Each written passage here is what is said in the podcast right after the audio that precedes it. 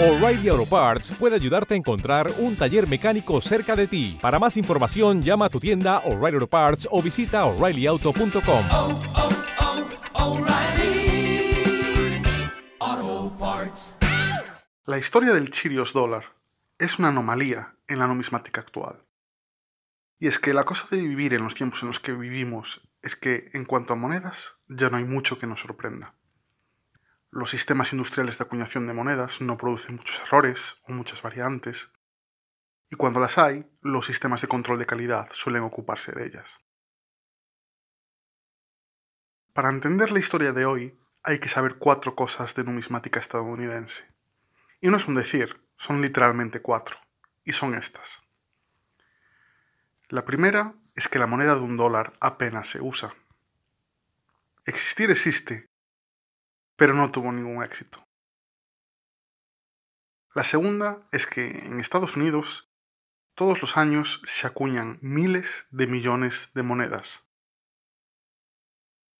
La tercera es que, hasta hace relativamente poco, era extremadamente raro que una moneda estadounidense cambiara de diseño. Así que, como no había variaciones, los coleccionistas se dedicaban a clasificar los cuños que se habían usado para fabricar las monedas en cada año. Y la cuarta es que hay coleccionistas, no muchos, pero los hay, que además de coleccionar por año y por tipo, coleccionan por cuño. Y sabiendo esto, empecemos con la historia. Como siempre, ya sabes que en la descripción del podcast puedes encontrar un enlace a la transcripción y allí puedes ver las fotos que acompañan a este programa.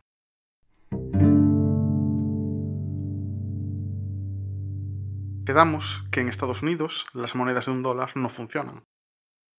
Los americanos están demasiado acostumbrados a los billetes y no son capaces de aceptar la pieza como parte normal del monetario. De hecho, hasta 1999 no acabaron de poner en circulación las monedas de un dólar con la cara de Susan B. Anthony que habían acuñado ya en 1981. 18 años, imagínate. Pero por fin estaban a punto de sacarlas todas. Y a las cabezas pensantes de la US Mint, la fábrica de moneda americana, se les ocurrió que había que darle un meneillo al diseño de la moneda, a ver si de alguna vez por todas conseguían darle alguna utilidad. Y ya te digo ahora que no lo consiguieron. Decidieron poner a Sacagawea en el anverso, y en el reverso a un primerísimo plano de una majestuosa águila calva. También cambiaron el material. En vez del aburrido color gris del níquel, la nueva moneda sería de cobre. No era oro, pero lo parecería. Y también decidieron que habría que combinar el lanzamiento del nuevo tipo de moneda con una buena campaña publicitaria. Intentar subir lo que hoy se llama el Product Awareness, es decir, que el público sepa que la moneda exista. Y en la US Mint debieron de pensar que quién mejor para publicitar una moneda que la General Mills. La General Mills es una empresa de comida, y por ese nombre no son muy conocidos. Sin embargo, estoy seguro de que si vas a la cena de tu cocina y te pones a mirar, vas a encontrar alguno de sus productos.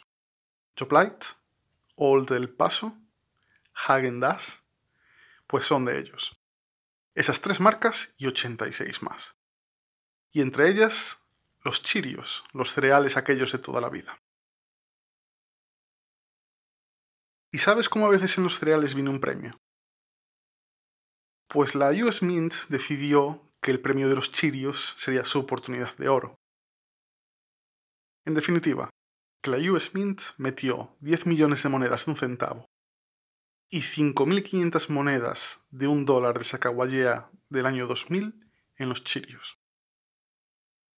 Las monedas de un dólar venían en una coin card especial. Una coin card es un embalaje de cartón o de plástico que protege la moneda. Y en ese cartón, en el anverso, se veía a Sacagawea. Y el reverso del águila quedaba cubierto. Y hay que reconocer una cosa, los americanos son expertos en el marketing. Cuando te das cuenta, ya se han sacado de la manga una campaña rompemoldes y no queda otra que quedarse con la boca abierta por la absoluta novedad. Y en este caso, yo quiero pensar que a alguien se le ocurrió que la mejor vía para que los americanos empezaran a usar la moneda de un dólar era acostumbrar a los niños a ellas. Y lo harían a través de los cereales. La verdad es que no soy capaz de encontrar otro razonamiento para esto.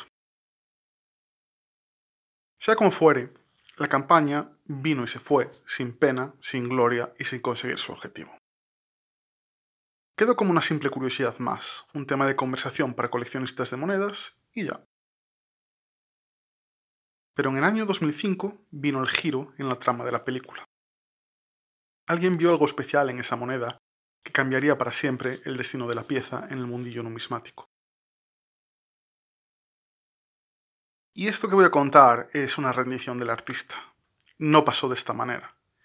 Pero cada vez que veo una foto y cada vez que me acuerdo de la historia, yo quiero imaginarme que la escena fue así. Es un domingo por la tarde. Un señor, llamémosle George Smith, está en su casa de Wyoming. George es un coleccionista apasionado, con mucho conocimiento sobre moneda estadounidense contemporánea. Y hoy, que es domingo, tiene tiempo para mirar su colección. Abre una lata de cerveza y entre trago y trago, lupa en mano, mira sus monedas de un dólar con minuciosidad y así se le pasó una horita. La siguiente en su pila de monedas para mirar es la moneda aquella que había venido con los cereales. Se encoge de hombros pensando en las ideas de bombero de la ceca, aunque por otro lado le hace una ilusión moderada poder sacar la moneda de la coin card.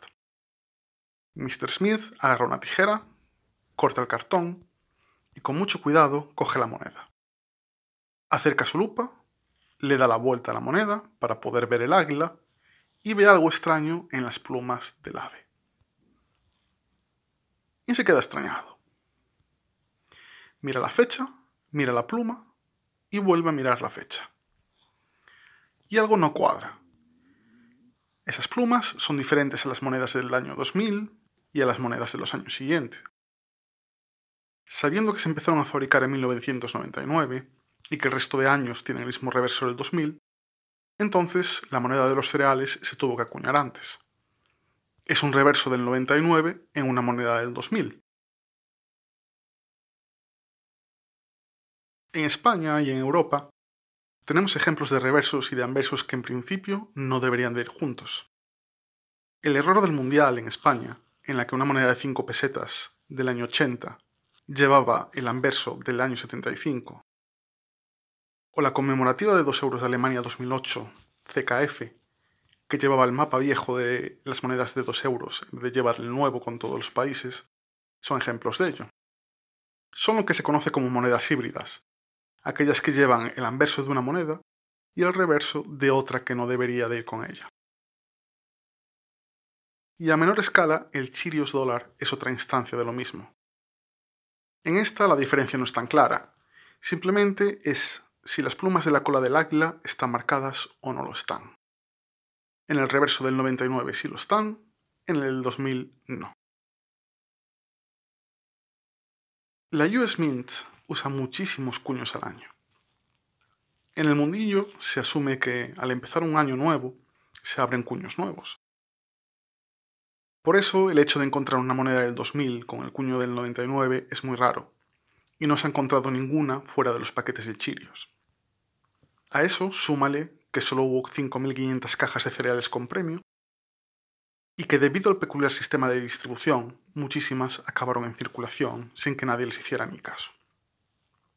Para más INRI, la casa PCGS, que se dedica a encapsular monedas y a certificarlas, se dio cuenta de que no todas las monedas que venían en los cereales llevaban el reverso del 99.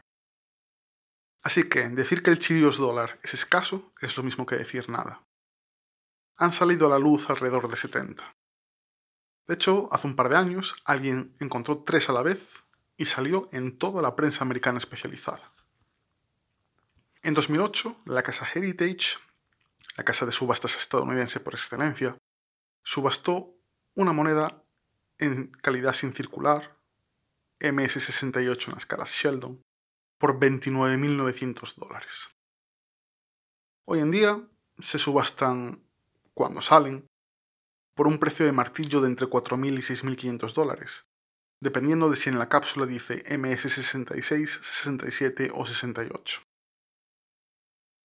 Y por si te quedaba la curiosidad, ¿te acuerdas de que también habían metido monedas de un centavo? Esas monedas se conocen como los Chirios pennies y no valen apenas nada. Están en eBay por unos 5 o 6 dólares. Pero bueno, si te llega a tocar el Chirios dólar, no está nada mal por un premio de cereales. Muchas gracias por haber escuchado Colemone, el podcast de coleccionismodemonedas.com. Puedes encontrarnos en las plataformas habituales: iBox, Spotify, Google Podcast y Apple Podcast.